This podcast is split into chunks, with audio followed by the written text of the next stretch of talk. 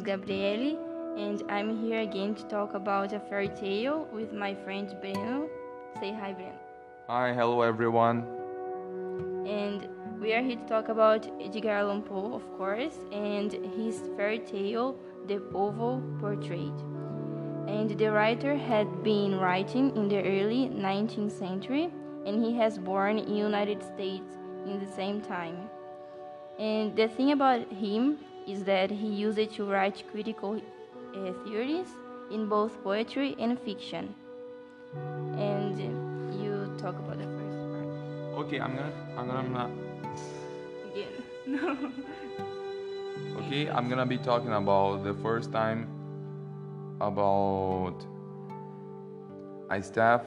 His valet made his entrance into a mansion that was apparently abandoned, and he actions of getting into the house was because the narrator was deeply wounded, and so that couldn't, he couldn't spend the night outside. Yes, in the second part, the narrator finds himself, I suppose it's a man because he doesn't mention at all, into a rather decorative room with tapestries all over the walls and well framed paintings. The narrator is subdued, in other words, he is shocked by the likeliness of the images of the portrait and keeps himself reading the guidebook about it. And in the book, it said that the room, that the woman in the image has a husband who is renowned painter, and she is sub- submissive to her husband who is painting her. And the closer the completion the painter gives to it, the more physically meek his wife becomes, as if he has drawn her vital inner energies. Okay, and now talking about the fourth part, at length, when he reaches at a, at a li- lifelike painting, he looks up at her and discovers that she was dead. I found something interesting uh, in the third time, the third part of this story.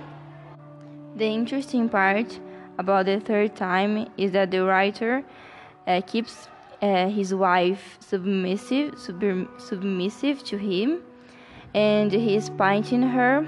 And the closer the, com- the com- to the completion the painter gives to it, the portrait, the more f- the more physically weak the wife becomes, and and her vital energies is taken off from her.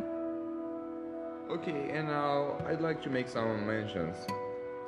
First uh, is how things are pointedly, pointedly detailed, and also how he plays with the words. This, these two details that I, I have pointed out make me feel more immersive in that era, make me feel exactly what the author wants wants me to feel, what the painter, what the what the, what that woman feel, felt. I'm feeling I could feel that. This this fairy tale really takes me back to that era. I can feel everything. I can imagine that castle, the details of the of that castle, the candelabrum. I can imagine everything. It's really immersive. Yes, uh, the author passes us uh, an image that this um, castle, this chateau, is really old. But the only thing that I can imagine is the is only the room that he's into, and I observe into my mind like a woman sitting in somewhere, like a bench or or something, uh, made of wood, and his and her husband is painting her. And just it I can't imagine anything else. Just the door first come into my mind but nothing huge. Well, uh, as you as you are speaking about the castle, I I didn't know that that this castle was abandoned at all. But I I don't know. I can imagine. Uh, I don't know the, the difference between a chateau and a castle.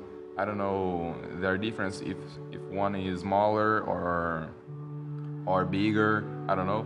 But I I think I can imagine some like the the rooms and the dirt because the the castle was abandoned.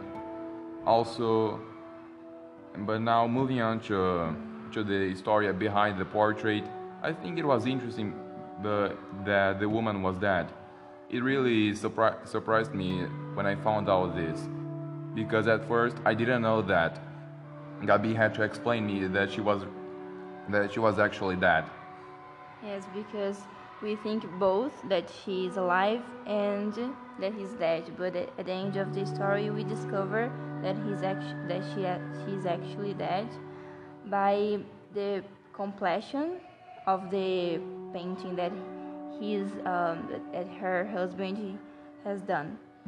And another thing is that the difference between between chateau and a mansion, a big house, is that chateau was first um, uh, set up in France rather than in Italy, which is a strange thing for this story because the chateau is set um, at Italy in a mountain, which is strange for this story.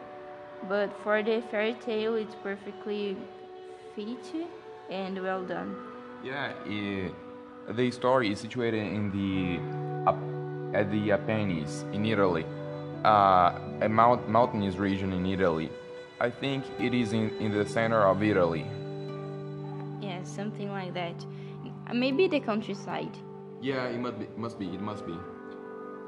Oh, and I I forgot to mention that the author could have mentioned or detailed why and how he was damaged. Maybe a car crash, a bear attack, I think it must be a wolf attack since they are in a mountainous region of Italy in the countryside.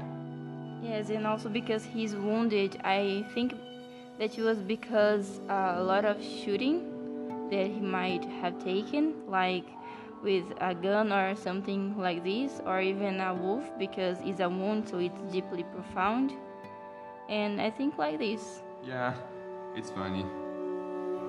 So, Gabi, in conclusion, do you recommend to our listeners this book? Do you think it's interesting for them to read this book?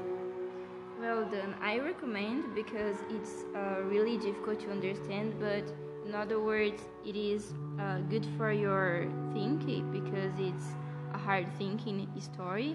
You have to go deeply in that and also search about the author, otherwise, you wouldn't know anything about this story at all. And also, the time that is set and the, place that it's at. Yeah, so in a nutshell, it's interesting to know a little bit of, uh, of the background of the of the author, that area, the early 19th century, and also the words itself. It's interesting to to know the words meaning.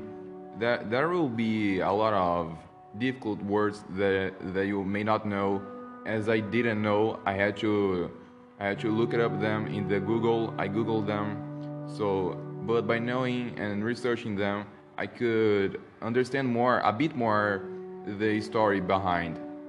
Yes, and this is this is because it's uh, an ancient English, isn't it?